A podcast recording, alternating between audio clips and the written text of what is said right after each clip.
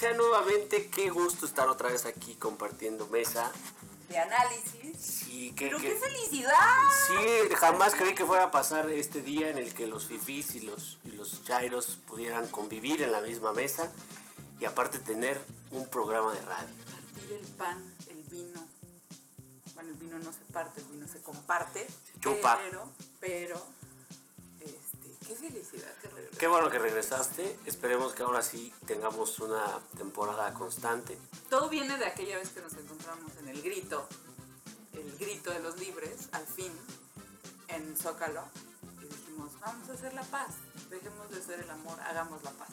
Sí, y en esa necesidad de crítica a este gobierno también, ¿no? Entonces, pero Como bueno, todos lo hicimos, ¿no? como, como se tiene que hacer siempre. Como nosotros somos cochito de palo, ¿por qué dejar de serlo?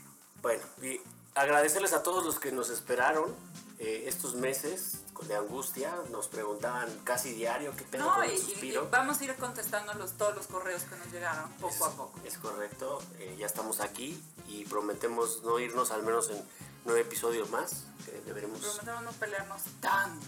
eh, exacto, o por lo menos no al aire, más que nada. ¿no? Y bueno, regresamos de manera estelar. ¿De, de qué mejor manera? Con pastel, con pastel, con- no, con, con invitada estelar. por eso, pero es que es la cereza del pastel. Ah, ok. Pero qué cerezón. Cerezota. No, porque la traemos importada. de la ni más ni menos que la hermana república de Catepec. Imagínate. ¡Está viva! ¡Ecatepec! ¡Está Eso- viva! Eso ya es un logro. Es mujer y está viva. Cosa rara. Es de Ecatepec. Pero está es, con es sobreviviente. Es sobreviviente. Déjame presentar una amiga personal. Que en algún momento fue parte del staff estrella de Chido y Chale. Eh, yo diría que la sección, digamos que la época más dorada del sitio de internet. Leticia está con nosotros. Bravo. Hola. Ahora ya convertida en una gran académica. Oye, sí, No eso de la escuela sí tanto. se le dio a ella, ¿verdad? No sé qué. Cuando se te da lo de la escuela, se te da. No que nosotros tenemos que escuela no para faltar acá. Yo acabo de terminar la licenciatura. Fíjate. Bueno, no vamos a hablar de eso. Ella sí, ella sí le gustó, a ella le pagan hasta por estudiar. Como debe de ser. Muy bien. Eh, bienvenida Leti, qué bueno que estás con nosotros en este episodio. Ella sí es becaria. De las que. sí Yo sí soy becaria, pero no nini. Cuéntanos, ¿qué, qué has hecho en lo- en los últimos, en los últimos tiempos en, term- en términos académicos? ¿Dónde has estado? Eh, ¿A qué te dedicas? ¿A qué dedicas ¿Cómo tu has tu vida? bueno, mi actividad principal es ser estudiambre. Entonces, soy becaria de la tía Connie, o sea, del CONACIT. Hago un doctorado. Soy ¿A ti no ayudante te de... recortaron? No, Ah, todavía no. Bendito Dios, bendito Dios. Soy ayudante de investigación y profesora de asignatura en la Universidad Iberoamericana. Ándale. Que nada. Ackerman, pero chingón. Más que nada, ¿no? Oye, y la verdad te invité, eh, me enteré, ya sabes, estaba ahí husmeando en las redes sociales eh, sobre tu trabajo eh, justamente doctoral, tu tesis doctoral, relacionada con narcocorridos, ¿cierto? Así es, es lo que estoy haciendo ahorita y espero terminar en un año, si es que sale todo bien. Oye, ¿por qué, por qué narcocorrido? Ah, venía como con una línea de interés en torno al narcotráfico y de repente terminé en la música, no sé cómo fue ese salto porque yo soy de estudios de periodismo y ahora estoy como en estudios socioculturales.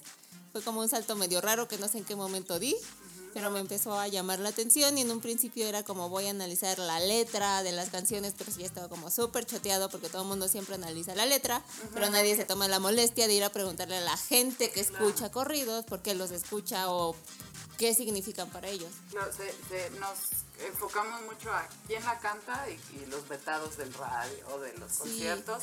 No, nos enfocamos en, ay, es que los narcocorridos son buenos o son malos. Pero, pero al final, ¿a quién va dirigido el narcocorrido? o quien lo está escuchando. Y entonces siempre es como, ah, pues esa música está fea, o esa música es naca, o esa música, siempre como muchas etiquetas en torno a este tipo de música. O que, ay, es que esa música está horrible porque habla de muertes, o porque habla de drogas, o porque habla de esto y aquello, pero al hacer como esta investigación me di cuenta que no muchas personas desde la academia o desde el periodismo, por ejemplo, se acercaban a fans o a personas que los escucharan en su día a día. Entonces como que ahí lo que llamamos como una beta de estudio o una laguna que pues merece la pena ser estudiada. Eh, me gustaría poner en contexto a la, a la gente que nos está escuchando. Definir qué es narcocorrido, a partir de ahí. Es una variante del corrido cuya temática se enfoca en narcotraficantes o en el tráfico de droga. Pueden venir las dos o puede venir solo de traficantes o puede venir solo de trasiego de drogas. Y en los últimos años se ha enfocado más en estos temas vinculados con la violencia.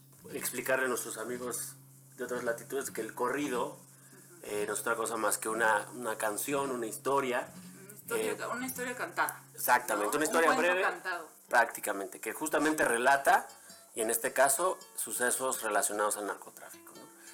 Pero hay otros corridos que no tienen que ver con el narcotráfico y que conocemos muy bien, pero no sabíamos que eran corridos y que ni siquiera tienen este autor porque fueron pues, ya apropiados por todo el mundo. ¿Como cuál se le...? Se le Eh, Valentina, Valentina. la canción de Valentina, la, La Delita, Delita. la Delita, Ah, qué, qué bonito. bonito. Y estos son o sea, más cercanos, son revolucionarios, pero hace muchos, muchos años cuando la gente no sabía ni, ni leer como Nuño, ni escribir, pues la única manera de pasar una historia larga de una generación a otra o de un pueblo a otro, pues era cantándola porque te la aprendes más fácil. Y, y así tenemos muchos arrullos de las abuelas y de las mamás, pues son una especie de historia cantada que podría caer en esta clasificación de el corrido. El corrido, que tiene una larga historia. Algunos lo ubican incluso desde la conquista española. Depende en qué libro te metas, ahí lo vas a encontrar. O sea, son historias cantadas porque no todos tenían la posibilidad de leer y escribir. O y que servían para informar algo y que van a cambiar, evolucionar dependiendo del contexto. Entonces tenemos corridos de la revolución, corridos de mojados, porno corridos, corridos de Eso sí, no, narcotráfico. me lo sé. El pornocorrido son los que cantan estos güeyes. Grupo el- Marrano. Grupo Marrano, claro. Corridos religiosos, que tienen que ver sobre todo con Malverde. Entonces depende. Ha, ha habido muchas betas, pero todo depende del contexto. En el narcocorrido hay como eh, ideas básicas de lo que se quiere comunicar. Por ejemplo, yo veo que se defiende mucho a la familia, se defiende mucho al territorio, a los amigos, eh, A la mamá, a la mamá, hasta, hasta la, al la amor. pareja, el amor, la valentía, la hombría, ese tipo de cosas, pero ya en los últimos años también es como el poder y yo soy más que tú y yo puedo más que tú y yo manejo más territorio Oye, que tú. ¿cómo, cómo caería el, esta canción que le hacían los Tigres del Norte a Raúl y a Carlos? Es, e- eran, na- ¿Cae en el narcocorrido o político corrido? Este se Eh, refiere a sería un corrido político. ¿Verdad? Es un corrido político sobre los hermanos Salinas. Entre Carlos y Raúl eran los dueños de un circo. que también fue súper, súper polémico en su momento de cómo los Tigres del Norte se van a atrever a hacer eso. Pero ahí entra otra cosa, que los Tigres del Norte han sabido hacer un buen negocio de la presunta censura o de lo polémico. Entonces ven ahí un sello de venta Claro. y, por ejemplo, en el 89 sacan su disco Corridos Prohibidos y fue súper famoso porque supuestamente estaban prohibidos, todavía no estaban, y ellos aparecen como si estuvieran fichados en la portada del disco y entonces ahí tiene un montón. En esa época, eh, no, fue, fue después, fue con Fox cuando sale La Perra. Si la perra está amarrada, aunque ladre todo el día, no la deben de soltar. Mi abuelito me decía. Ah, si la perra está amarrada. Y La Perra está, ese también no es este, propiamente un narcocorrido porque, porque al que le pega es a Fox. Es corrido político. corrido político, el de la perra que llega la, la zorra y la suelta. Sí. Y ese también estaba muy... Y ese fue contra Fox. Habrá corridos también contra Calderón, que fue el que desata esta supuesta guerra. Eh, pero bueno, en el tema del narcocorrido hay como que estigmas, ¿no? De hecho, eh, el los gobiernos, en, en específico el mexicano, ha prohibido la difusión de este tipo de, de música, justamente eh, eh, argumentando que pudiera ser un detonador de mayor violencia, que los niños quisieran imitar las historias de, de estas personas que nacen como héroes en estas historias de, de narcocorrido. ¿Tú, tú en- dentro de tu investigación has detectado algún tipo de incidencia de violencia o algún tipo de estereotipo de los escuchas de, de narcocorrido? ¿O, o- qué, qué encontraste O tú? hay, en este, hay alguna prueba que diga, este niño escuchó una por corrido, agarró una pistola y se salió a cortar, ser narcotraficante. No, de hecho, los primeros intentos por buscar censurar a los corridos eran en 1987, cuando Francisco Labastida era gobernador de Sinaloa y que decía, es que esto exalta la violencia. Entonces ahí como que empieza, medio empieza, ya en los 2000, con, esta, con cambios en ley radio televisión, pues ya es como que, vamos a ver. Vamos a ver. Y lo que empezó a dar justo en los 2000 es que algunas radiodifusoras ya no querían transmitir este tipo de música. Sin embargo, en la investigación hay autoras como Mondaka justo dice... Investigación que tú hiciste. Ajá, la que Hay yo estoy hay haciendo. hay Y nada de monografías.com. No, no, Hay justo una de las autoras... del vago.com, ¿no? Wikipedia. No, no. Bueno, hay una de las autoras, Mondaka, explica, no hay un solo estudio que demuestre que los narcocorridos provocan que alguien se vuelva violento, que alguien quiera asesinar. O sea, también decía Remes Pimienta, no es como que los escuchemos, vamos a agarrar un cuerno de chivo y vamos a querer matar a todo mundo. Sin embargo, desde el ámbito gubernamental se le ha estigmatizado mucho. Hay un estudio de 2010 de la Secretaría de Seguridad Pública que habla sobre los jóvenes y la narcocultura. Y entonces es de no, es que esto hace daño a la juventud y se basa como en expertos y lo que dicen las personas, pero en ningún momento va a preguntarle a los jóvenes. Claro. Entonces es un grave error que se encuentra, que empiezan como a estigmatizar y a criticar y a culpar a un producto cultural de la violencia o de ser causante cuando en realidad es consecuencia. Porque sí, el correo de narcotráfico se alimenta mucho de todo lo que está pasando, de la violencia, pero no significa que la esté provocando, sino que es derivado de... ¿Y, y en esa investigación encontraste algún tipo de, además de, de este tema de decir no es detonante de violencia, de que las personas que lo escuchan tienen algunos rasgos específicos como para poder describirlas o agruparlas en algún eh, nicho? Lo que encontré fue que desde el ámbito gubernamental, el académico y el periodístico se etiqueta, bueno, se estereotipa a las personas y entonces se dice, ah, son personas de escasos recursos, son personas con poca educación, son personas que apenas los escuchan y se va a activar en ellos una cuestión aspiracional y van a querer reproducir lo que están escuchando. Y entonces cuando yo voy a hacer mi trabajo de campo en la ciudad de Tijuana, Tijuana Sound Machine. Sound Machine.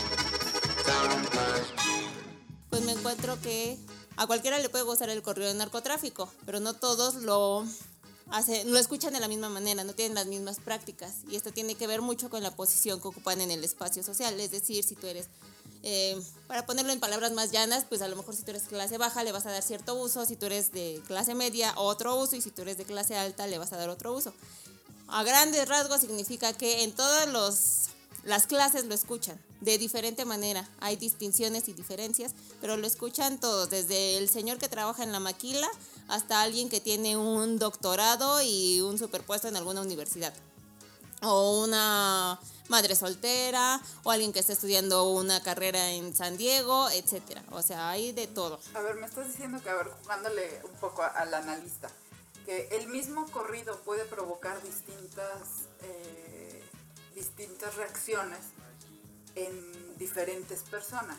Digamos que a un niño eh, le despierta eh, un sentimiento, a una madre que perdió un hijo a lo mejor en esta guerra contra el narco le despierta otra cosa, y a un chavo, como les decimos ahora, fifís, de la Ciudad de México, que está muy lejos de, de- de toda esta zona de, de siembra y comercialización, le provoca otra cosa escuchar en un antro un narcocorrido. Así es, bueno, yo lo veo como usos sociales y apropiaciones, que sería qué significado le están dando o para qué lo están empleando. Y es completamente distinto de una persona a otra. Hay cuestiones que parecen como generales, de todo lo escuchamos cuando estamos en la peda y, y nos gusta porque es algo que te alegra y está No lo festivo. usas para relajarte. si me quieres Hay quienes sí, Yo sí, yo sí medito, medito acá. Haces con- yoga con narcocorridos. Eh, en mi muestra yo sí encontré varias personas que decían, es como la música de fondo y entonces cuando estoy haciendo tarea, no sé por qué, me concentro y la termino. O lo pongo cuando estoy cocinando, o estoy bañando y es como, ah, me siento más relajada. O que vengo de un día súper estresado, lo pongo y ah, con eso me relajo. Eso sí, a mí no se me hubiera ocurrido relajarme con los tigres. No has Es intentado que- hacer yoga, o el más Commander. elástico cuando Claro, cuando escuchas a Gerardo Ortiz. es correcto. No, es que yo escucho un acordeón y quiero bailar. Sí, eh, bueno, hay una o cosa que, cantar en el coche. Que un eh, francés llamaba, bueno, Deserto mencionaba como los usos inesperados, como que hay ciertos usos que ya vienen per se asociados a ciertas cosas. Entonces, con los correos de narcotráfico siempre es, ah, si lo escuchas te vas a volver violento y no hay más. Y entonces yo he encontrado que los escuchas y te puede activar la nostalgia, te puede activar el recuerdo, puede salir el lado romántico, puede salir la parte del ligue, puede salir la parte de relajación, Bueno, sí, el ligue sí, porque sí se antoja bailarlo de cartón. de cartoncito de cerveza, sí. La verdad, el corrido sí se baila Es que muy depende de qué hable, depende de qué- de qué hable. No importa, pero Pero yo creo que lo que lo que sí encuentro común en todo lo que acabas de describir es justo el tema sentimental, el tema de la emoción, a partir de la nostalgia, eh, cuando no estás en tu país y escuchas eh, un, un arco corrido que no necesariamente lo escuchabas tú cuando estabas viviendo allá, pero lo escuchas y como que te, te lleva a que los tíos lo escuchaban. Pero, la Lalo se fue de vacaciones y oyó mariachi y lloró. Eso no cuenta. Eso no es nostalgia. Estabas de vacaciones. escuchar- Llevabas tres días en- del otro lado del charco y ya querías llorar por tu Escuchar la puerta negra en- después de En seis Berlín. días, seis días en Claro. De verdad sí es emotivo más que Después nada. de seis días de vacaciones. Bueno, eh, en mi investigación tiene más que ver como con la mova- movilidad social que va de la mano de la movilidad geográfica. Movilidad social, ¿me, me puedes explicar qué Es qué es, la movilidad social? Porque a veces usamos movilidad para otras Sí, cosas. para todo. Entonces, dirigirte de un punto del espacio social a otro. Es, es como ascender o descender en tu trayectoria. Es como, por ejemplo, tus papás eh, fueron albañiles. Y entonces ahora tú estás estudiando un doctorado. Hay, Hubo hay un ascenso, una- hay una movilidad. En México es el, el- un porcentaje mínimo de, Es un porcentaje de mínimo. movilidad En, en esa estructura que tenemos. Pero en el caso de Tijuana es como un espacio para la movilidad. ¿Para qué te vas a Tijuana? Además de irte ahí a beber o cosas así. Si O te vas a vivir, Tijuana ¿para se para mejor. marihuana. Sí, es para que te vaya mejor, es por O oportunidades sea, de si tú trabajo. por- en Guerrero, Oaxaca, Puebla, y te Exacto. vas a Tijuana, lo que quieres es ganar más para Sí. la familia, para O para estudiar, porque ahí Ajá. tenemos en las grandes escuelas como el Colegio de la Frontera Norte, o porque tienes la oportunidad de cruzar al otro lado. Entonces ahí Ok. buscas esa movilidad que se da a partir de tu movilidad geográfica. De yo soy de la Ciudad de México, me voy a estudiar a Tijuana. Yo soy de Guerrero, pero encontré una oportunidad de trabajo en Tijuana. Y entonces ahí va como muy asociado con esta nostalgia de recuerdo que yo peinaba mi caballo y O mi escuchaba papá me contaba, ¿no? O sea, cuando Claro. tocó a ti, porque dices, yo ya nací en Tijuana, pero mis papás son de Oaxaca, y entonces me acuerdo Sí, que había... mi papá me contaba que cuando él era chiquito, Sí, había casas así de, eh, no sé, mis, mi- mis papás eran campesinos y entonces Claro. me cuentan que en el pueblito de Guerrero hacían las fiestas y entonces todo lo que entonces tenga que ver con el campo, esa persona le va, le va a poder, ¿no? Sí, de alguna manera. O ciertas canciones específicas de esa porque mi papá la cantaba, esa porque mi abuelito... lo-". Y que nada tiene que ver con la violencia, porque muchas veces es de... Ni siquiera sé qué decía la letra, pero yo me acuerdo de la tonadita. O hay gente que se la cambia, la letra se la cambia totalmente. Claro. Pero como le sonaba la tonada, decía, ah, Como tú cambias las canciones de inglés y inventas Sí. cada, cada, cada Ok. bueno, cosa. pero porque Ok. solo, solo sea, solo sea alemán. Pero, Claro. ah, y ahí, un poco para que la banda no se nos aburra, eh, me gustaría saltar a una canción, una recomendación que tú, dentro de lo que has escuchado, con esta idea de, de, eh, ser nostálgicos o remontarte a algún etapa del pasado, alguna letra, alguna canción que te, que te venga a la mente como para ponérselas a nuestra audiencia. Es que, no sé, también me recuerdo cuando estaba en Tijuana, que la pedí y me pusieron esa. Ahí está. Está. ¿Cuál pedías tú cuando estabas bien? Eh, solo estaba en una cantina y la primera que me pusieron fue huevos y frijoles, que justo habla de esta movilidad social.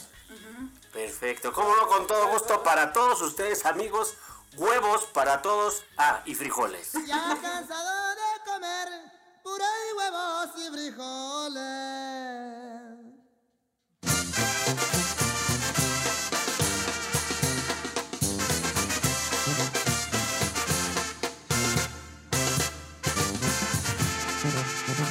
Ya cansado de comer pura y huevos y frijoles, y que todos me humillaban tan solo por el que la poré. Me dediqué al contrabando buscando cosas. Mm-hmm.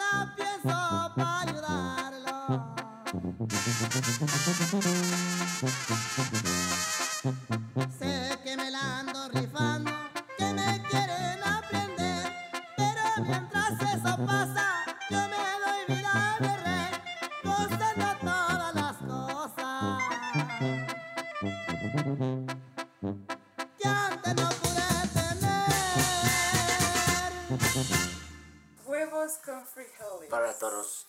Eh, y bueno, regresando también al tema de, de los diferentes personajes que aparecen en las, en las historias de narcocorrido, a mí me gustaría eh, eh, también hablar del papel de la mujer en los narcocorridos.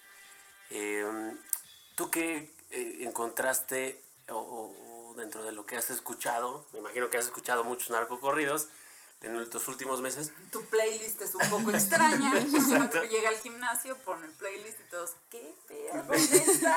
Guapo, La, güey. la, la, la chap- la- la chapita ya la andas La diciendo. chepita le dices en el gym. Eh, ¿Qué nos puedes contar sobre este tema del papel de la mujer en el narcocorrido? Es que casi no hay representación femenina. Una investigadora, Ana Gilda Moncada, realizó un análisis de 250 temas y en eso solo el 10% eran protagonizados por mujeres. Por lo general siempre este papel de la mujer era como el objeto. Pero eso es, no, no, no más, perdón, no, no Pero- más narco, narco- Bueno, en en- en la muchas- literatura, en la novela, en, la En muchos ficción, lados. en las películas de Hollywood, en, en la porno, los Sí. protagonistas no somos las mujeres. Sin embargo, hay unas excepciones muy buenas, como Camelia la Tejana. Camelia la Tejana, protagonista de Contrabando y Traición,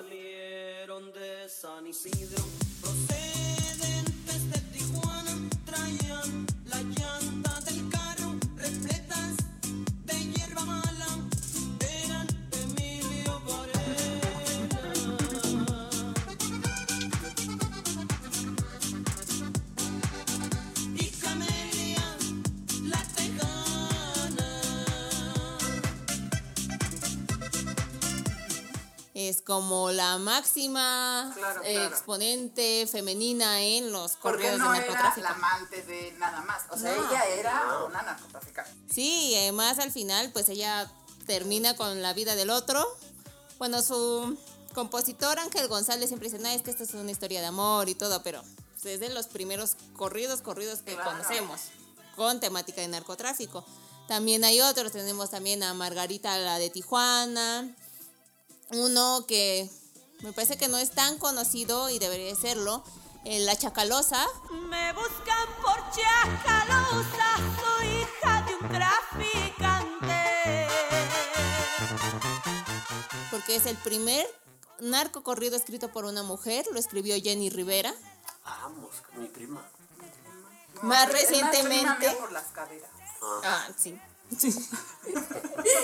Más recientemente pues está la Princesa. La Reina del Sur tuvo sus narcocorridos. Claro, con los Tucanes de Tijuana, Fiesta en la Sierra. Llegaron los invitados a la fiesta de la Sierra. Sandra Ávila ah, Beltrán. Fueron a y ahí nadie dijo nada, no hubo Sí. operativo, no que hay que soltarla porque no hay que, que, que correr a sangre. Agarraron en el Vips de San Jerónimo. Dejaron que pagara su cuenta. Apagó la cuenta, se llevó los chicles y Y ella también tiene su... Pero entonces, como en todo lo demás, la mujer borrada del, del, no, del pero no, espectro. no borrada, siempre acabamos siendo el accesorio. Por eso, pero no es protagónica. Sí, No, no es protagónica en la mayoría, pero hay como estas excepciones. claro, claro. También está la China, bueno, también se llama en la sierra y la ciudad, pero es como de los pocos que hay en los que la mujer es poderosa, es la mera mera, es la que toma las decisiones. Ya. Casi Oye, no y, hay. y ahí en tu investigación hubo algo que resaltar la diferencia en cómo vemos las mujeres los narcocorridos y cómo lo ven los hombres.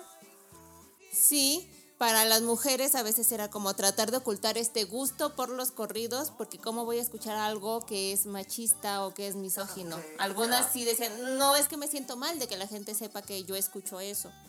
Y otra cuestión que ya tiene que ver más como mm, cuestiones metodológicas, como yo hice entrevistas, era más difícil contactar con las mujeres por, por estos roles de género.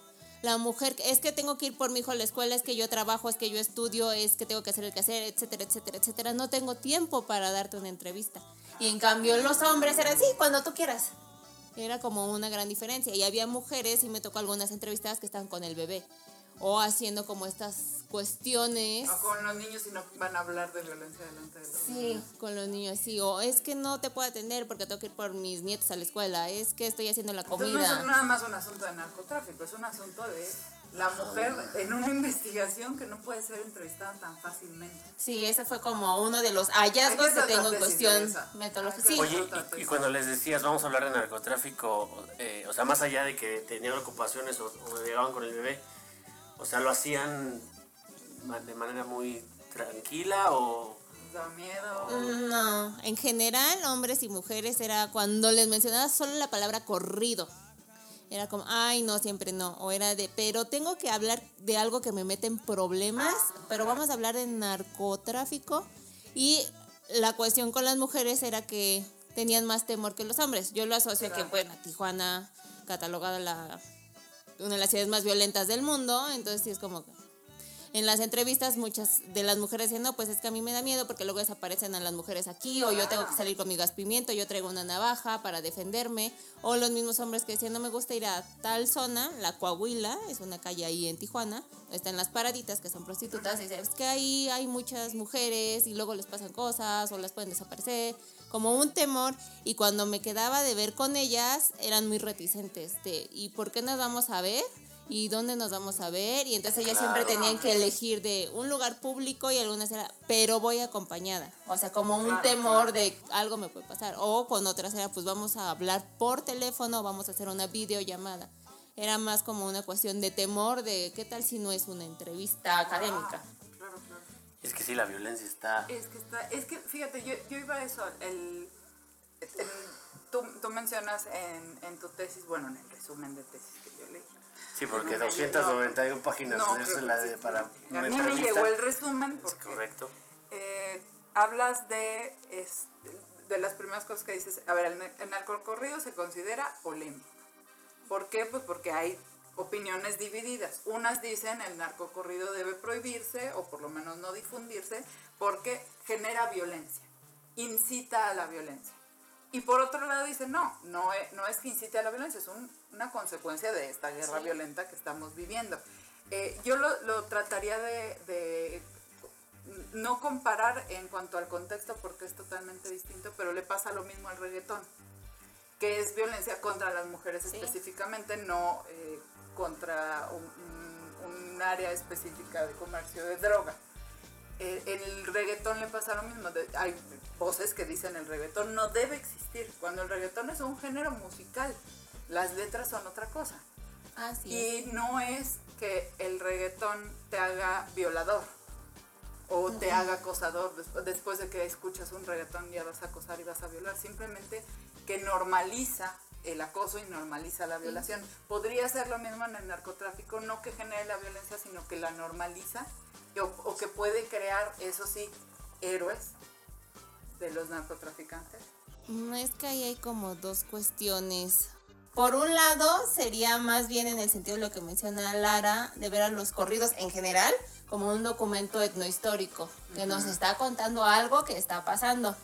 Y por otra, lo que suele ocurrir es que se le mm, atañen mucho, se le culpa mucho al corrido del narcotráfico de diferentes circunstancias, pero se dejan de lado otros productos culturales o el discurso gubernamental o el discurso académico. Hay un investigador de Nueva York que se llama Osvaldo Zavala, también periodista y escritor. Él dice que los corridos de narcotráfico entran en lo que él considera las narconarrativas. Esto es, mm, por lo general, algo que tiende a reproducir el discurso oficial, es decir, lo que viene desde el gobierno y va a bajar a los medios de comunicación y lo vamos a ver en los productos culturales. Si se fijan, es prácticamente lo mismo que nos está diciendo en la canción, que lo que nos está diciendo en medio de comunicación, que nos está diciendo en una rueda de prensa algún gobernante. Entonces, como, es como un círculo. Entonces, prohibir los corridos, o bueno, intentar prohibir los corridos, como decir, como no de si- notas del narco. Exacto.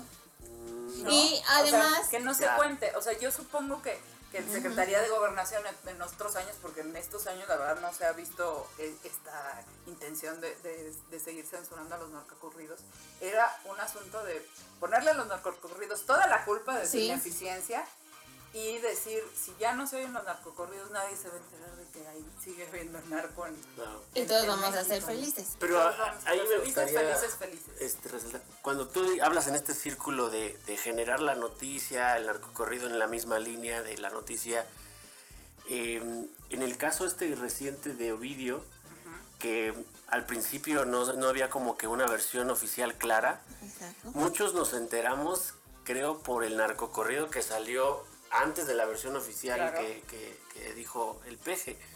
Entonces, y en muchos casos la versión del narcocorrido no iba en línea con lo que estaba diciendo oficialmente el, el- el- el gobierno. ¿No hay ese, ese también esa confrontación en el narcocorrido de la versión oficial? verlos como contrahegemónicos, muchos, Sí. muchos académicos aseguran que sí. Sin embargo, si fuera de esta manera, veríamos como actos revolucionarios, como con los corridos de la revolución. Aquí lo que hacen los corridos actualmente es que ya tienen más como una cuestión mercantil. Es, sí, vamos a dar a conocer algo, pero ya está detrás una super productora, está detrás un super músico, cuestiones así. Que claro, hay unos que pues hacen su videíto, lo suben a YouTube y son como menos conocidos. Puede que todavía busquen como dar a conocer un mensaje que quizá no es tan em, difundido en ciertos aspectos, pero no se le ve como esta cuestión de, ah, vamos a hacer un cambio, o va a ser la revolución, o esto está totalmente en contra de lo que está diciendo el gobierno, y que sí, en el caso de Ovidio fue como, lo primero que salió casi casi fue el corrido, porque había vacíos de información, sin embargo, ahí jugaron un papel las redes sociales, porque también las personas estaban publicando videos y muchos periodistas, sin tener todavía corroborada la información, estaban compartiendo videos, compartiendo información y pues de ahí se nutre. O sea, el Twitter le ganó a la mañanera. Sí, le ganó totalmente. Y entonces es, este tipo de música se nutre de ese tipo de cuestiones, de cuestiones de violencia, de lo que el está corrido salió pasando. primero en Twitter. Sí. O sea, ya los, ya los narco... eh, ¿Cómo se le llama a los...? ¿Narcoescritores? Narco, narcoescritores, narcoartistas, narco... ¿Narcopoetas? ellos- Los compositores. Los compositores de Ah, chale. Le dije el, marketing. Estábamos buscando un título para tu tesis. Narcompositor, ¿qué bolas? Narcompositor. Estos usaron el Twitter, o sea, ya Sí. saben que es porque Twitter es muy distinto a Facebook. En en Twitter están los periodistas. Es el círculo rojo y te va a leer desde Marcelo Ebrard hasta el estúpido del CEA, ese que baila dando las noticias en su espejo. Entonces, ya los, los compositores de narcocorridos están usando la herramienta exacta para llegarle a más gente en, en tres segundos.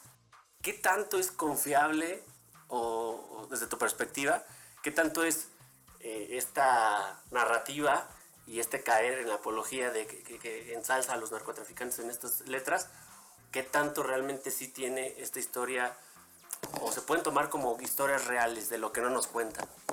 Creo que eso ya depende de cada uno, porque justo, ¿cómo vas a saber que un corrido, un arco corrido es tanto por ciento real y tanto por ciento ficticio? Digo, al principio lo que veíamos, el correo tradicional, pues se pasaba de boca en boca, que igual también ahí le pudieron haber metido de su cuchara, que el teléfono es compuesto. Pero en los actuales, ¿cómo vas a saber si es ¿Estás hablando de la versión de Durazo o de los narcocorridos? también? es que eh, eh, eh, ahí, ahí va yo, eh, que, que es igual de válida que la versión oficial porque tiene los mismos errores y está tratando de cubrir unas cosas. y Ese es de- el punto. O cuál es la verdad. Claro. Lo que está cantando o lo que está diciendo Durazo. Ahora, lo que está pasando ahorita, y eso no sé si ya lo tengas en tu investigación, si no, pues yo te ayudo. lo que está pasando en este momento es que hay más personas creyéndole al narco corrido y a las versiones eh, culiacanenses que a la versión de Durazo. Incluso, no la primera, porque esa fue una este, estupidez, ¿no? La que ya se dio en la mañanera con santo y seña, horarios y todo. La gente le está creyendo más al corrido a la versión de Ovidio que al secretario de seguridad. Porque venimos de una tradición donde se ha mitificado la figura del narcotraficante y si encima le pones que lo deja ir, que se arma la super balacera, pues dale más, ya es súper, súper mítico. Esta mitificación viene sobre todo con Felipe Calderón.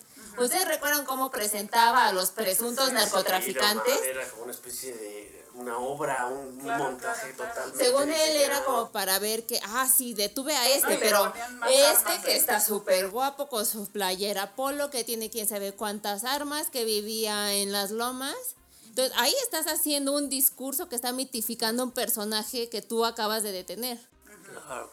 Y entonces ah, desde ahí ya viene como toda esta mitificación, espectacularización y personalización en torno a los narcotraficantes. Digo, sí, siempre ha habido como un poco de echarle ahí como la leyenda urbana y todo esto, pero alcanza un super boom en el sexenio de Felipe Calderón. Entonces, si venimos como esta tradición del Chapo Todopoderoso, que salen Fox, de todos los narcotraficantes que detuvieron y que eran súper, súper poderosos todos, y detienen a Ovidio, lo dejan ir, Ah, a ver, pues ahí está, ahí está la mitificación en persona. Tú que estás metida en una investigación real de narcocorridos, pero bueno, eh, también este, te metes a investigar eh, los efectos del narco en, en nuestro país. Eh, estábamos, o está, está menos peor o está más mejor. Lo que hacía Calderón, que era hacer un espectáculo de cada detención y al final darle tres años, porque lo- al final salió. A todos, salían. a todos esos narcos que agarraban con su polo y 800 armas, les daban tres años, porque les daban portación de arma y una cosa así. Eso, eso pasaba con Calderón. Luego, con Peña pasa que agarran al Chapo, se les va, agarran al Chapo, se les va. O sea, y ahora Una ya ni siquiera los agarran.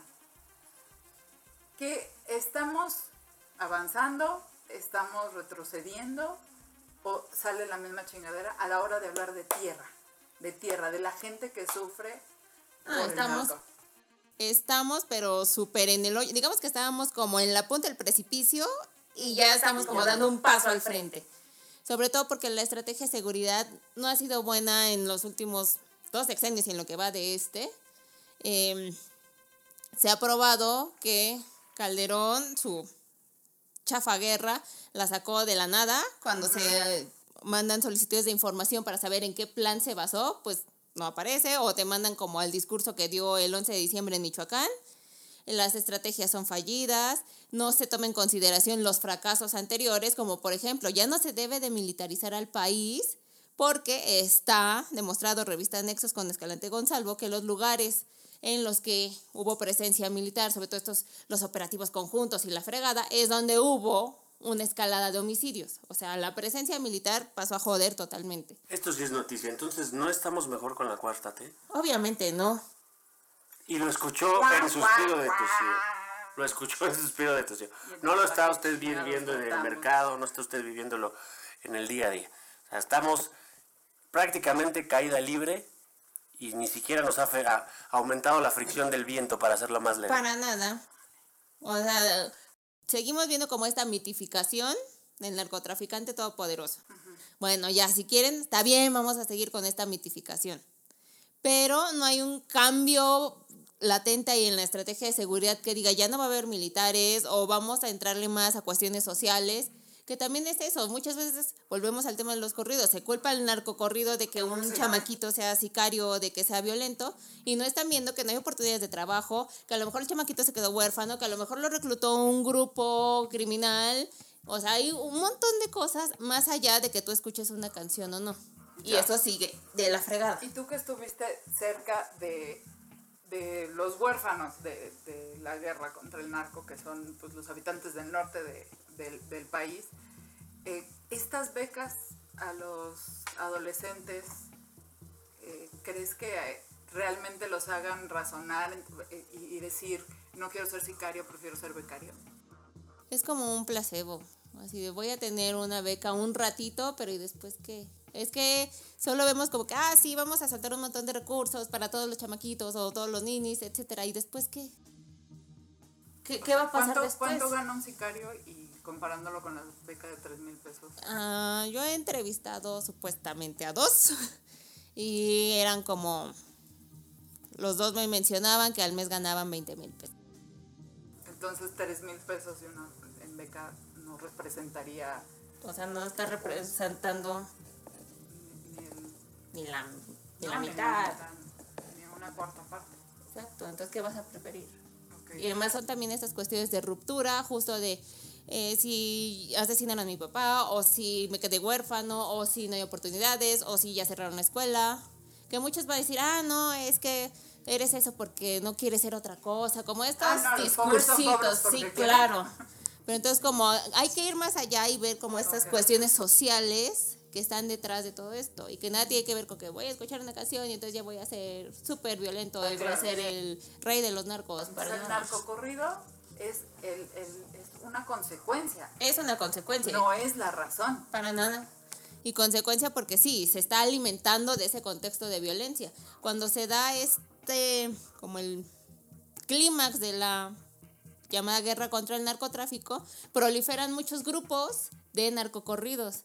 Pero es porque pues había mucha tela de donde cortar, había muchos temas, había tanto, tanto que contar, que cómo lo voy a hacer, pues con una canción, había tantas matanzas, tantos enfrentamientos, etcétera, tantos que ya detuvieron a tal, que presentaron a tal, pues con una canción. Oye, ¿y quién, quién es el narco como más este, cantado? El Chapo, Sí.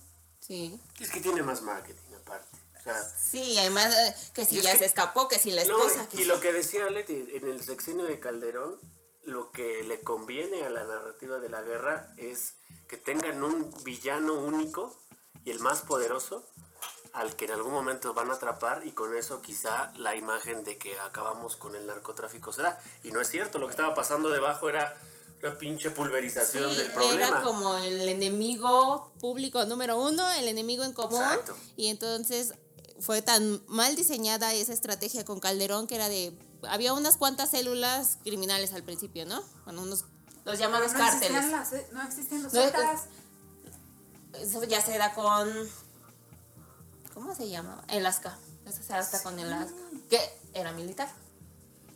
Casualmente. Es que eso es, lo, eso es lo que los corridos dicen, que cuando suelta Fox a la perra, eh, se pierde este orden estratégico que tenían los cárteles. Sí. eh, y, y empiezan a salir grupos que no forzosamente eran narcotraficantes, que ya eran extorsionadores, Claro. secuestradores. Los de trata de blancas, los que secuestran No, migrantes. diversificaron los crímenes. Se Antes eran diversificaron tres, sus- cuatro, que era Oye, y de regresamos drogas, a la de las mujeres. es Antes había códigos.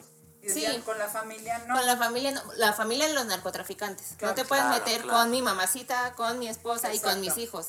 Y que también ah, lo utilizaban un poco con la sociedad, de no tratar tanto como de no vamos a darle a las personas, a los inocentes, ¿no? Claro. Y ahora ya es Antes había parejo. códigos. Sí, antes Entonces, había al que códigos. mataban era porque traicionaba, robaba territorio algo Sí. muy, muy grave. Y cuando entran los Zetas y todo esto, el cártel del Pacífico, es cuando ahí hacen cachitos a las personas, hombres, mujeres. las disuelve. niños. No, está cabrón. Se, Sí. puso, se puso más feo. Se puso horrible. Y justo Nos porque soltaron a la perra, dice. fue como esta transición Fox Calderón y entonces, ah, hay unos cuantos cárteles, ¿no? No recuerdo exactamente, eran 5 o 7, ¿no? Termina el sexenio de Calderón y él dice, ay, atrapé a todos estos que eran los más buscados. Y así el crimen organizado aumentó 900% porque además ya eran todas las células de las células de las células. No, este cabrón le un- Este cabrón, o sea, premio, un premio. Y entonces, o sea, ahí vemos que tienen que ver los corridos, ¿no? Porque alguien haya escuchado una canción, van a surgir Sí, todos claro, estos. es que fueron los narcocorridos que hicieron Ajá. más cárteles. O sea, para nada. Oigan, ya nos están diciendo que, que- que tienen que ir a, ir a la escuela, que la les escuela, tienen que que los dormir. niños- Los niños y La venta nocturna del mercado. dejé a mis hijos encargados. Más que nada. Entonces vamos a darles otra rolita. Una rolita de esas que le marcaron, así como los tres, las tres rolitas que marcaron su investigación. La segunda, ¿cuál sería? Mis tres animales de los tucanes de Tijuana. Claro, porque esa fue como muy peculiar, que muchos recordaban. Yo la cantaba cuando estaba niño y cuando, estaba, cuando ya era grande supe que hablaba de droga. Yo me imaginaba tres animalitos. Claro. Entonces, ah, esa es otra cosa, que la gente a veces escucha los corridos, pero no pone ni siquiera atención en la letra. Es, ay, el No. acordeón, ah, está chido esto. Y ya cuando empiezan a ver, ay, es que habla de asesinados y que las cabezas y que los no sé qué. Pero es como una disociación después de, uh, sea, por eso que les gusta tanto Chespirito en este país. tal vez. Pero bueno, ok. Pues vamos con los- Vamos con los tres animales. Vivo de tres animales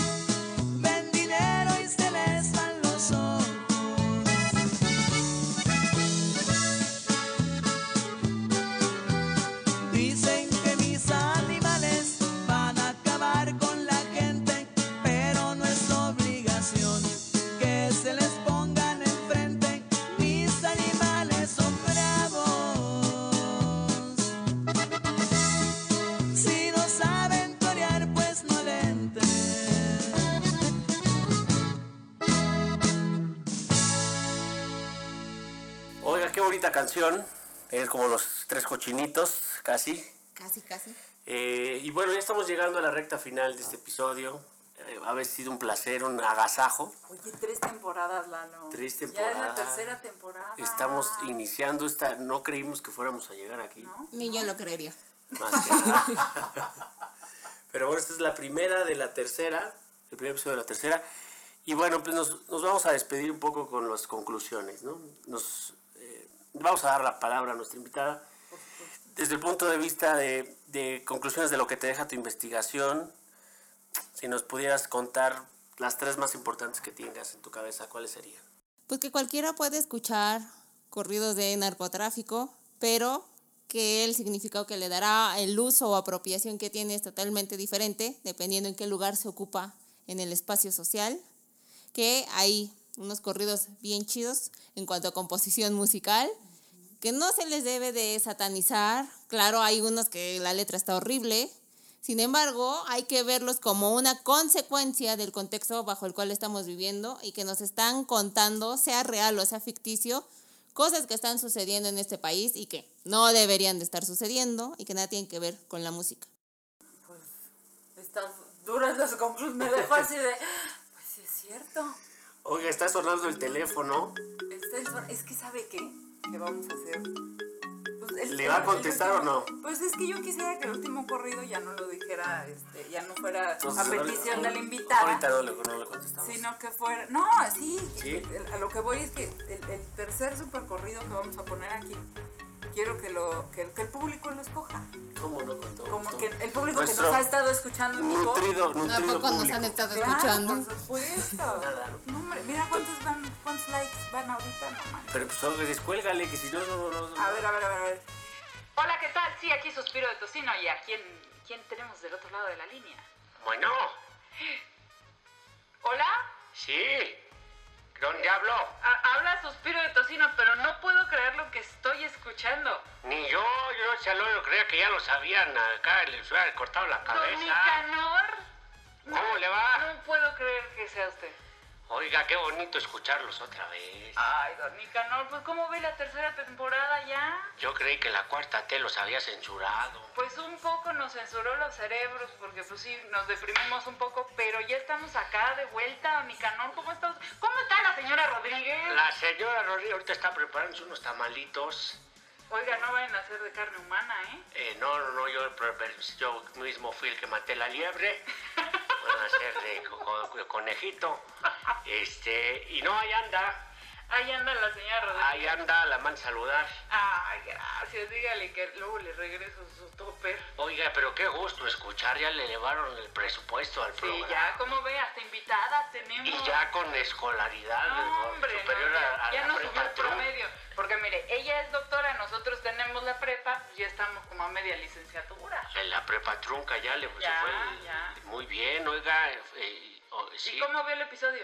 ¿Le muy gusta? bien, ¿Le oiga. gusta? Muchas cosas que yo, yo escuchaba en los narcos corridos. Pero en 1910 todavía no había narcotraficantes. Bueno, yo escuchaba los que decían la Leti de la revolución. Ah, eso Con sí, esos nos porque con- ahí andaba usted de revoltoso. Eso es correcto, ahí más que nada, dando Con el caudillo del sur andaba usted. más que nada las Adelitas. Allá en Yautepec. Hubiera visto a la Rodríguez vestida de Adelita, Hombre. bien sexy con sus Fíjese, balas. en primero de. Adelita y luego cuerada en Woodstock. No, la Rodríguez ha sido.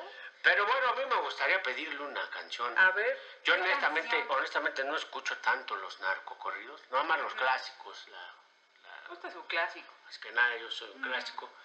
Pero aquí habla, hablando con la invitada, ahí sigue, que no la escucho hablar. Sí, sí, sí, aquí está. Acá Salúdala. ando, hola. Hola, ¿cómo le va, estimada Leticia Hernández? Me dicen aquí los... Así es, es correcto. Doctora, Donica, no. Casi, doctora. Oiga, fíjese que me salió... No, esas doctoras, no. Pero- Ya le dije que vaya al centro de salud porque se le está poniendo bien feo ese lunar. no, entonces no. No, no, no. Es, No, de es no. doctora de saber. Una canción que usted me quiera recomendar, así como... Pero de esas modernas, porque yo me quedé en la época del pues, el contrabajo, ¿cómo se llama, no? El, el bajo sexto, ¿cuál contrabajo? Bajo sexto y el, el acordeón, pero no sé si hay... Ya la chaviza ya cambió para modernizarme. Yo ya le entro al reggaetón, al, al nosotros los A seis. la Beyoncé. Más que nada, ya acá la- los ritmos pues, pues variados y modernos.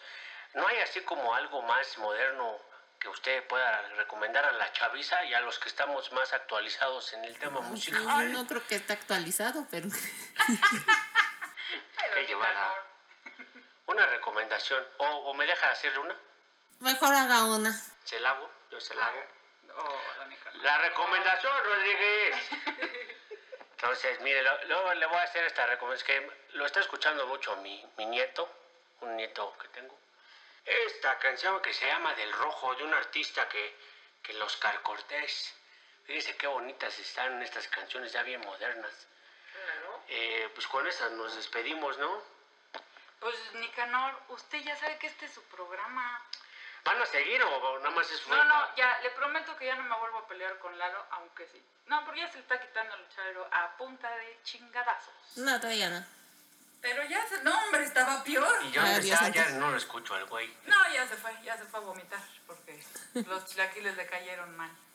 Bueno, pues Pero un gusto. ponga su canción, despide el programa, despide a la doctora como se merece. Como no, a todos los escuchas, gracias por estar aquí con nosotros otra vez. Ah, ya tengo Acu- esta sección de... Acuérdese, tiene que decir cómo se llama el podcast, cómo se llama la página y cómo nos pueden encontrar más fácilmente. Cómo no, con todo gusto. Estamos aquí transmitiendo desde el podcast. Podcast Suspiro de Tocino, se sigue llamando así. Así se llama todo. Suspiro de Tocino para todos ustedes con esta bonita melodía que se llama Del Rojo, Del rojo. Del Rojo, Ay, güey. de Oscar Cortés, Bueno. para toda la bandera. Y no olviden entrar a Chido y Chale, Ah, sí, eso. El chidochale.mx, denle ¿Por like, suscríbanse a nuestro canal. porque ya va a regresar la editora, la chingona. Ah, sí. Dicen. Estamos, estamos en, Dicen, estamos- dicen. estamos en conversaciones. Sí, porque ya, la- ¿sabe qué? La contratamos con esta cosa de los jóvenes del futuro. Del Rojo para todos ustedes.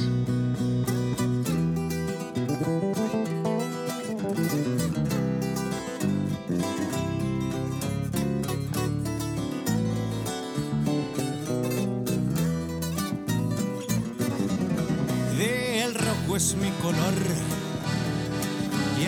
humo en mi pulmón.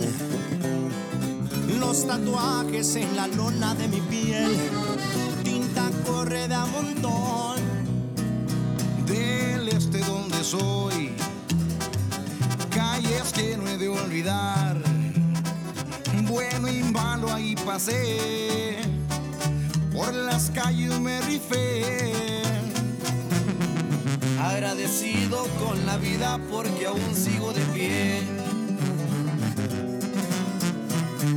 Soy creyente en un San Judas como yo le tengo fe. Y así gira la ruleta y puro Deo Records.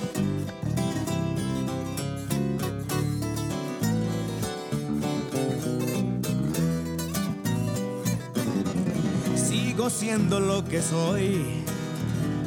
Saludos pa' mis homeboys. 27 horas al día son las que trabajo yo. Un angelito mayor. Respaldamos al viejón. Autoría la canción. Y aquí andamos al millón. Un equipo responsable, el puesto lo tengo yo. Chequen el dato, aquí les dejo un corridón.